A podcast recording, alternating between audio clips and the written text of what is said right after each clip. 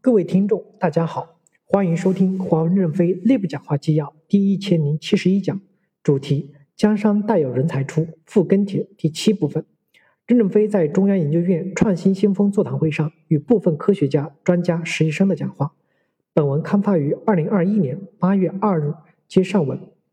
侯德榜实验室提问：我们在做一些化学材料的基础研究和创新研究，我们相信我们也能够做得很好。而且现在国内的一些高校研究所做得挺好的，但实际上我们现在所面临的很多卡脖子的问题，其实是整个产业链的问题，包括一些工程化或者商业化的问题。我们想做好一个链鱼来激活或拉动产业链，又快又好的去解决卡脖子的问题。关于这一点，郑总您是否有指导性的意见？任正非回答说，在科学探索的道路上，我国比较重视实验科学，对理论研究不够重视，现在也一样。公司不能够目光短浅，只追求实用主义，哪有可能会永远的都落在别人后面？我们需要更多的理论突破，尤其是化合物的半导体、材料科学领域，基本上是日本、是美国领先。我们要利用全球化的平台来造就自己的成功。你们在短时间内已经有了一定的成绩和贡献，这很不简单。继续努力做下去。我国也经历了泡沫经济的刺激，年轻的精英们都去短平快去了。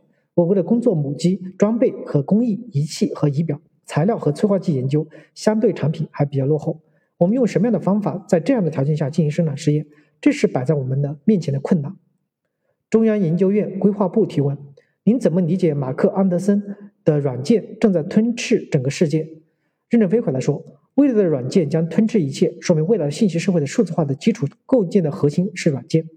数字社会首先是要终端数字化，更难的是行业的终端数字化。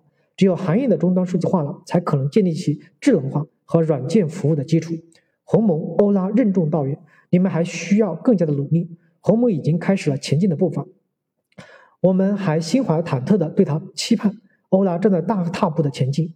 欧拉的定位是瞄准国家的数字基础设施的操作系统和生态底座，承担着支撑构建领先、可靠、安全的数字基础的历史使命，既要面向服务器，又要面向通信和实时操作系统。这是一个很难的命题。数字中心技术实验室提问：韩国半导体产业从一片空白的基础上开始建立，历经六十年，现在世界领先，成为韩国的支柱产业。请问任总，韩国的半导体崛起之路对我们的有什么样的启示呢？任正非回答说：八十年代日本抓住了大型机计算器的 DRAM 高质量、高可靠的需求，二十五年保质期，基于大明质量管理法做到了 DRAM 质量远超美国。取得了百分之五十的市场份额。九十年代，PC 机取代大型机成为 DRAM 的主要市场。韩国抓住 PC 对 DRAM 低可靠性的要求，五年的保质期，用低成本创新实现了弯道超车，聚焦性价比的创新，超越了日本。商业的本质是满足客户的需求，为客户创造价值。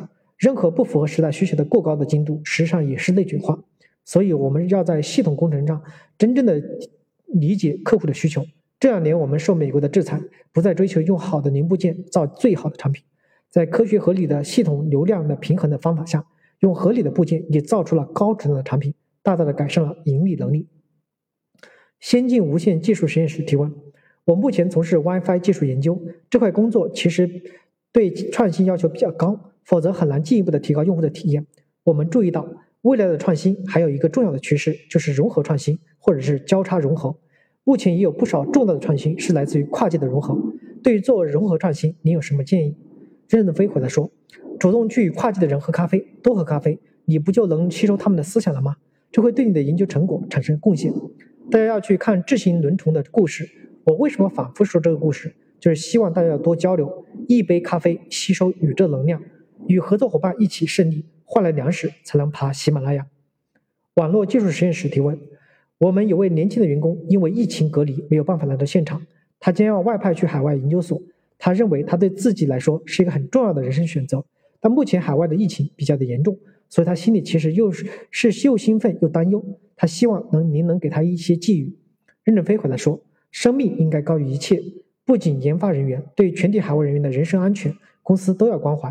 生命是第一位的，我们要保障好，这样你的人生才能走出第二步、第三步。此外。”爱惜身体也是自己的责任，也要自己爱惜自己，自己关心自己。我们的道路是非常宽广的，但有时也十分的曲折、艰难和波澜起伏。我们要充满信心，总会迎着朝阳的。感谢您的收听，敬请期待下一讲内容。